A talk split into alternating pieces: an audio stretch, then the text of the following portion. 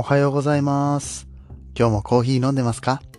コーヒー沼で泥遊び、パーソナリティの翔平です。こんにちは、こんばんはの時間に聞いてくれているあなたも、ちょっと一服していきませんか？今日は12月の9日水曜日でございます。はい、えー、あれ、ちょっと更新、いつもより遅いんじゃないの？と思った方、えー、大変すいません。昨日ですね、ものすごい眠気に襲われて、でもう夜はちょっとどうしても更新できなかったですね。台本も書けなくて。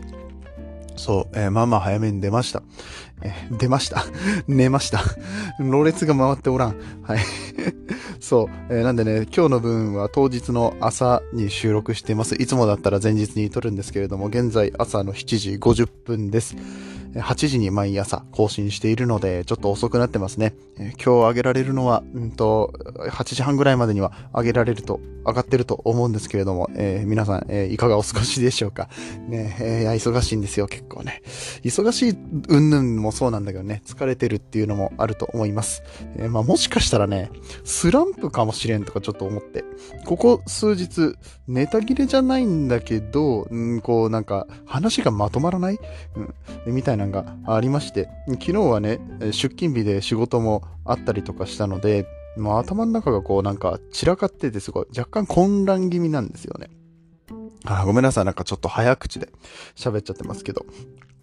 そうそう。で、あのーまあ、そうやって頭が散らかっちゃってて、台本書けないやっていう時は、そうだ。あの、ニュースを読もうと。あの、ニュースの記事とかを読んどけばとりあえず、1日ぐらいなんとかなるだろうみたいなのあるんですけど、残念ながら今日はいい感じのニュースもないんですね。なくって で、結構ピンチだったんですけど、うん、そうですね。多分ね、この睡眠不足の付けが回ってきたんじゃないかなって思ってます。で、まあ、ただこんなんではダメですよね。まあ、せっかくこう、あの、会員制喫茶、コーヒー沼ってグループを立ち上げまして、で、お金をちょっと払ってでも、こう、メンバーになってくれた人たちにね、顔向けができないじゃないですか。だからね、ちょっと一回頭の中を整理してスッキリさせないとっていうことで、えっ、と、前々からちょっとお話ししたい内容があったんですよ。で、それは何かというと、コーヒーでマインドフルネスはできるのかっていう話なんですね。これをちょっと今日のトークテーマとしていきたいと思います。この番組は、飲食業歴18年、外資系企業ベンチャーのマネージャーの翔平が、コーヒーは楽しい、そして時には人生の役に立つというテーマのもとお送りする、毎日10分から15分くらいのトークラジオとなっております。皆さんの今日のコーヒーがいつもよりちょっと美味しく感じてもらえたら嬉しいです。という感じで、えーちょっとだけ最初のタイトルコール変えてみました。いかがでしょうか、えーじゃあ本題に入っていきましょう。マインドフルネスって言葉ね、最近流行ってますよね。聞かれる方もかなり多いんじゃないでしょうか。ここ数年でかなり、えー注目されている言葉ですけれども、このマインドフルネスってなかなか説明が難しいんですよ。なんかいい感じのないかなと思って、今パパッとググってみたやつがあるんですけど、うん、まあそこから抜粋して話しますとね、マインドフルネスっていうのは平たく言うと、こう瞑想みたいなもんです。メディテーションね。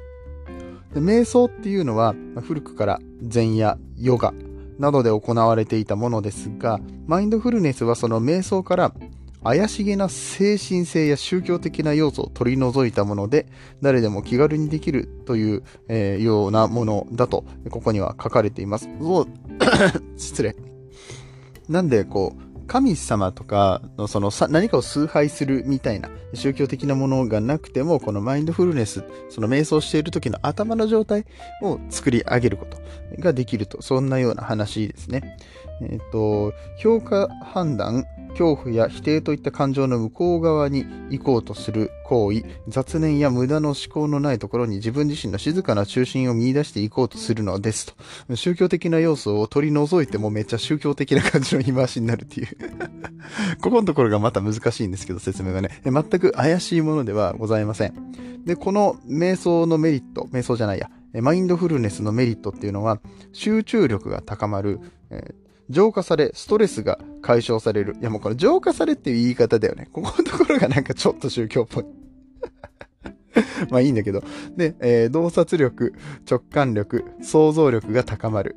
そしてよく眠れるようになるっていった感じのね、えー、メリットがここでは書かれてます。はい。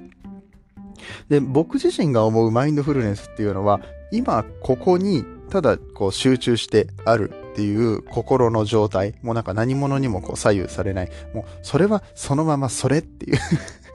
わかるかな？ありのままの姿をこうそのまま受け入れるみたいな感じなんですよね。えー、で、この状態っていうのが、まあ、いわゆるスポーツ選手とかのゾーンに入ったみたいな感じ、えー、雑念を持たずにリラックスして、ただ今だけに集中して研ぎ澄まされている状況というふうにこの記事には書かれていますね。えー、で、そのマインドフルネス、その、その状態のことをマインドフルって、マインドフルっていう状態なんですけど、そのマインドフルな状態を目指すプロセス、これ全体がマインドフルネスと言われます。有名な人で言うと、アップルのスティーブ・ジョブズさんとかね、亡くなりましたけど、あとマイクロソフトのビル・ゲイツさん、Windows 作った人ですね。あとは最近だと、アメリカのセールスフォースっていう会社があるんですけど、そこの社長のマーク・ベニオフさんっていう超有名な、えー、方がいらっしゃいます。でその人は、あの、1日2時間の瞑想を欠かさないとか本の中で言ってて、さすがに2時間も瞑想はできんやろとか思うんですけどね。ただね、あの、僕がこのマインドフルネスに触れるようになったのは、メンタリストの DAIGO さんっていらっしゃるでしょ。あの方の動画を見てなんですけれども、この DAIGO さんは、まあ、今めちゃめちゃ成功者ですよね。もうすっげえ稼いでる。自分の好きなことをやりながら。で、これは、うんと、いろんなアイディアを組み合わせていったんですけれども、彼の場合はこの瞑想をするようになってから人生が変わったみたいなことを言ってました。うん、で、この瞑想にもいろんな種類があるんですよ。呼吸瞑想だとか、歩行瞑想とかあ、な、そのマインドフルな考え方に、こう、脳の状態をするためのプロセス、いろんな方法があるんですけれども、うん、そこら辺ね、あの、自分に合ったやつをやってもらうのが一番いいと思うので、あとはまあこの瞑想の、説明に関しては DAIGO さんの YouTube とか見てもらったらいいと思うんですけど、うん、あの、そんながっつり、あの、なかなか時間取れないんですよね。瞑想とは何たるやみたいなちょっと基礎的な情報は一応頭の中に入れといて、まずは数分短いところから試してみるっていうのがいいんじゃないかなって思うんですけれども、大悟さんがお勧めしていたものの中に、マインドフルネス皿洗いっていうのがあるんですね。お皿をこう、洗っていることに集中するわけです。で、やってるうちにこう、だんだん気が散ってくるんですよ。こうお皿洗いって。で、なぜなら皿洗いは考えなくてもできるからなんです。でお皿を洗いながら雑念が入ってくる。他ごとに意識が飛んでしまうっていうのがあるんですよね。で、その飛んでしまった意識を皿洗いに戻してやるっていうことで、この脳が解放されるらしいです。ちょっとまだコーヒーの話に入っていけてないんだけど、もうちょっとだけ説明させて。もう8分も喋っちゃった で、こう、例えばこう、洗ってる最中にこう、こうお皿をね、洗ってる最中に、ああ、明日の仕事は、とか、あとなんか、あちょっと家のことあそういえばあの明日あの支払いがどうこうとか、だからいろいろそういう別のことに頭がね、えー、飛んでいっちゃうわけですよ。これを、いや、そうじゃなくて、こう、皿洗いに戻す。こう、スポンジでこう、泡泡作ってる、あのお、お皿の汚れが取れていく感じだったりとか、水をしっかり流せているかとか、そこに集中をするっていうのが、このマインドフルな考え方につながっていくみたいですね。で、まあ、これがいいらしいんですけど、これってコーヒーでもできるんじゃねって思ったんです、僕は。で、あの、まあ、まだちゃんと調べてってないんだけど、Kindle の本とかにも今書いてるやつ入れていきたいななんて思ってるんですよ。実際僕できると思うんですね。で、コーヒーって、まあ、お湯を沸かして、コーヒー豆の量を測って、ミルで引いて、ドリッパーにセットして、でちょっとずつお湯を注ぐ。スケールで測りながら、こう何グラムのお湯を何秒で入れてるみたいなのを数分かけてやるんですけど、これ毎日毎日コーヒー入れてると流れ作業になるんですよ。コーヒー屋さんとか、ね、バリスタさんとかって、まあ、もちろんこの入れる時に集中はしてるんだけど、やろうと思えば喋りながらでもできるし、放課後と考えながらでもできる。雑念を入れても大丈夫なんだけど、でもこれに集中しながらやるっていうのも、あの、まあもちろんできると。集中してもしなくても入れようと思えば入れれちゃうわけですよね。うん、だから準備から片付けまで一連の動作で考えるとお湯沸かしてとかから考えると多分5分ぐらいはこれで取れるんですよね。この5分をこのコーヒーを入れることに全集中する。全集中。もうダメだ。さそうコーヒーの呼吸だよね そうコーヒーの呼吸をこう朝コーヒーを入れながらするっていうのも、あの、やるとマインドフルになれるんじゃないかって僕は思ってるわけですよ。うん。で、さらには、こう、コーヒーを飲むときも集中することによってマインドフルになれるんじゃないか。そうそう、マインドフルイーティングっていう食べ方もあるんですよ。今食べてるものに集中するっていうね。では、それで考えたらやっぱりできるな、コーヒーで、マインドフルネス。うん。このコーヒーを飲むことにとにかく集中することですよ。うんえー、で、例えばこう、舌が感じる味であったりとか、あとは香りとか、あとは温度とかも感じますよね。入れたての時ちょっと めちゃめちゃ子供泣いてるんだけど そっちにも聞こえます？子供泣いてるの？いや、申し訳ないですね。今奥さんが 見てくれてるから一応大丈夫なんですけど、ちょ、ちょっと止めようか。いや、急になんか機嫌いい声になったな。なんか大変ですね、子育てって ありがたいことです。こんなラジオなんか撮らせてもらって朝から。はい。えっ、ー、と、はい、話戻りましょう。コーヒーを飲むときに、こう、全集中するわけですよ。コーヒーを飲みながら。えー、このシトラスのフレーバーが感じるとか、キャラメルのような甘みが感じるとか、えー、そういう味を取ることに集中するのもいいですし、こう、温度、に集中することもいいですし、こうコーヒーの見た目ですよね。だんだんこうコップの中からなくなっていく、この色合いだったりとかにも集中できる。こうもうコーヒーそのものに集中する時間を作ることってできるんですよ。でコーヒー飲んでるうちに、まあ、仕事のことを考えたりとか、家のことを考えたりだとか、なんかちょっとそこに埃があるなとか、気になっちゃったりとかするんですけど、それをまたコーヒーのそのものに集中を戻す。これを毎日コーヒーを飲む時間だけ練習するっていうのをしたら、脳が解放されるこのマインドフルな状態っていうのがだんだんわかるようになってくるんじゃないかなっていうふうに思っているっていうような話です。これね、できると思うんですよ、マジで。うん、あの、さっき言ったマインドフルネスイーティング、え食べ物に集中する、えー、こう、ご飯食べてる時に、食べてるそのものそのものの味だったりだとか、えー、形だったりとかに集中すること、他ごとの雑念を取り払ってね、やっていくことができるんであれば、コーヒーでマインドフルネスは絶対できると思います。もしかしたら誰か記事とか書いてるのかな？調べずに話してるっていうまだ僕はできると思ってるんで、これを、あの、今度 Kindle 本の記事にしたいな、なんて、また思っております。えー、ということでね、マインドフルネスが気になる方、ぜひちょっと、あの、練習してみたいなって方は、コーヒーを飲むときに一度そういったことを集中してみてはいかがでしょうか。えー、といったお話でございました。今日のお話が面白かったなと思ったら、シェア、フォロー、いいね、コメントなどなどお待ちしております。では、ここからはコメント返しのコーナーです。コーヒー沼で泥遊びでは、いただいたコメントに声でお返事をしております。ヒマラヤでは聞いていただいている番組にコメントをしていただくことができます。パソコンや他のアプリからはコメントができませんので、ぜひぜひヒマラヤアプリをダウンロードしてお聴きください。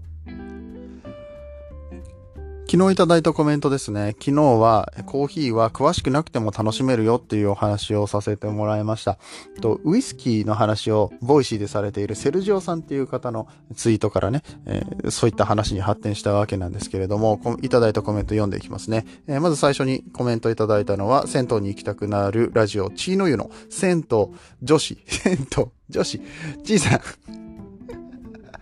テンション 朝のテンションよ本当にもう、えー、はい、コメント読みますよ。同感ですね。好きの追求に、追求の仕方は人それぞれだと思います。変態同士頑張りましょう。そう。あの、ちいさんもね、だいぶニッチなジャンルで攻めてますからね、もう銭湯を愛している女、えー、銭湯女子の、えー、センラジちいさんでございますけれどもね。そうなんですよね。もうあの、好きだったらいいじゃないですかと。それで楽しいんだったらいいんじゃないですかと。他人をディスったりとか、え、下に見たりとかする必要はありませんよと。その楽しむっていうことに集中しましょうよというようなお話でしたね。うんそう、えー、ちなみに、ヒマラヤもパソコンからリンクを設定すれば URL 飛べるようになりますよと、えー、教えてくださってますね。これは僕がセルジオさんの、え、 Voicy のリンクを貼ろうと思ったんだけど、うんと、こう貼った時にうまくこうジャンプしないんですよね、ヒマラヤってね。リンクが効かないというか。これ僕あの以前までやってたんですけど、パソコンから貼った時はできるんです。で、多分パソコンで聞いてる方はいけるのかなと思うんですけど、結局リンク設定をしっかりしても、このスマホからは飛べないんですよね。だったらまあ、僕の、まあちょっと分析をしていくと、ヒマラヤってその、ダッシュボードから分析ができるんですよ。自分の番組がどういう人たちに聞いてもらってるのか。ほとんど、あの、パソコンから聞いてる人もいなくて。まあ、だからそこに労力を割くのであれば、もっと説明を丁寧にしようって思って、昨日みたいな感じで、えー、お話しさせてもらいました。ググり方とかね、こういう感じで調べてもらえたらセルジオさんのところ飛べるんでっていうことをちょっと言った感じですね。ちいさんの方は URL とか貼ってるんですかね。うん、またね、ここら辺が、うん、なんかもっと簡易化されるといいですね。ヒマラヤのアプリが使いやすくなることを期待しております。えちいさんコメントありがとうございました。続きまして、足つぼしの毎日健康ラジオ、ゆうりさんからコメントいただきました。ありがとうございます。チャレンジされ続けているお姿素晴らしいですといただきました。ありがとうございます。チャレンジし続けますよ。いや、なんて、だって僕なんて本当、うん、あの、本当にしょうもない人間なんで、止まっちゃダメなんです。うん、前に動かないと、そして成長し続けないとね、もうあのー、恥ずかしくて生きてられないから僕は。ね、あの、ちょっとでもマシになろうっていう、えー、そういう魂胆で生きてます。本当にちっちゃいとかそうですね。まあ僕は自信がない人間なんで自分に。もう、それでも、まあ、あの、今できる最大限のことをしよう。ちょっとでもマシな人間になろうっていうような考えで、今までずっと生きてきて、そこ変わんないな、そうやって考えたら。うん。はい。えー、まあ、そういうことで、あの、今後もチャレンジしていきたいと思います。その姿がね、素敵だと言ってもらえるのであれば、まあ、とても嬉しいことです。少しでも僕の自己肯定感につながりますので、本当ゆうりさん上手よね、褒めるのが。えいつもありがとうございます。えー、続きまして、コメントいただきましたのは、K さんです。ありがとうございます。今日はセルジオさんオンリー会ですね。ウイスキー。えそうなんです。昨日はね、セルジオさんにこびる配信をしたんですけど で、セルジオさんにメンションつけて、ヒマラヤ更新しましたあのツイート飛ばしたんだけど、あの、はい、あの、一つも 一つも動きがございません。セルジオさんツイート見てないのかなって。うん、ああ、もうちょっとね、まあ、しゃがない、しょうがないですよ。これ、しゃがないってないね、あの、まあ、認知してもらえるように頑張って今後もやりたいと思いますけれども。はい、続きがございます。コーヒーは詳しくなりたく、え詳しくなりたい人だけが勉強すればいいですけど、知らないことが詳しい人が考えられないことを起こします。だから楽しいんです。だから楽しいが一番です。あ、なんかいいこと言いますね、計算、本当に。うん、そうなんですよね。頭固くなっちゃうんです。どんどん知識とかつけていくと。経験とか知識が。えー、ありすぎるとね。それはなんか子供がこう頭が柔らかいのと同じで、初心者の人たちってこう考えもつかないような、セオリーとかもガン無視で新しいアイディアっていうのをね、発想を飛ばすことができたりするので、確かにこう楽しんでやっている人っていうのは、うんと、いいですよね。そういったところの頭が柔らかい感じがします。初心者でなくても、こう、クロートで、もうずっとやってる人でも、そこの部分、楽しむっていう部分を第一にしてる人たちっていうのは、もういつまでも少年のような心でやっておられるイメージがありますね。確かにそういったこと考えると楽しんでやるのがこう一番何かを生み出す、何か価値を生み出すことができることにもつながっていくんじゃないかと思いますし、まあ何よりね、このコーヒーという嗜好品に関わる上で、その人自身が幸せであるってことはめっちゃ大事だと思うんですよ。ってなるとやっぱり楽しむしかないですよね。他の人をけなしたりとかして楽しいのかと、まあそういったところにもつながっていきます。うん。そういううん、まあまあ別にいいんだけど、それがやりたい人たちは、あの、勝手にしてればいいんだけど、うんと、まあ傷つく人がいたらね、それはまあもったいないことでもあるし、うん、コーヒー業界全体がそういうなんか承認の世界になって、お互いを認め合ってね、お互いに楽しくコーヒーを飲むことができる。あ、あ僕のコーヒー美味しいから飲んでよ。君のコーヒーも美味しいね。みたいな感じのね、お互い認め合える世界になっていったらいいな、なんてことを思っております。K さん、コメントありがとうございます。さあ、週の半ば、水曜日でございます。今日、ちょっとね、あの、ゆっくり昨日は休ませてもらいましたけど、体のケアとかね、しっかりして、そして今日話した瞑想、しっかりしてね、脳を解放して頭の中ちょっとスッキリさせたいな、なんて思ってます。えー、ね、会員制音声喫茶コーヒー沼っていうのも始めまして、こちらでもやりたいことがもう山ほどある。ね、あの、こちらの方では、こう、自分のこの番組が Voicy の審査を通過するためにどんなことができるのか、えー、この番組をより良くしていこうということで、えー、こう会員の方たちが翔平のやり方に ああだこうだ口を出すっていうね、えー、そういった環境を作っていきたいと思って、えー、ただいま整備中でございます。沼の整備中で ございます。綺麗な沼にしてね、えー、楽しい、こう、沼での泥遊びを提案していきたいと思っておりますので、今後ともどうぞよろしくお願いします。それではまた明日は朝の8時頃にお会いしましょう。次はどの声と繋がりますか？引き続きヒマラヤでお楽しみください。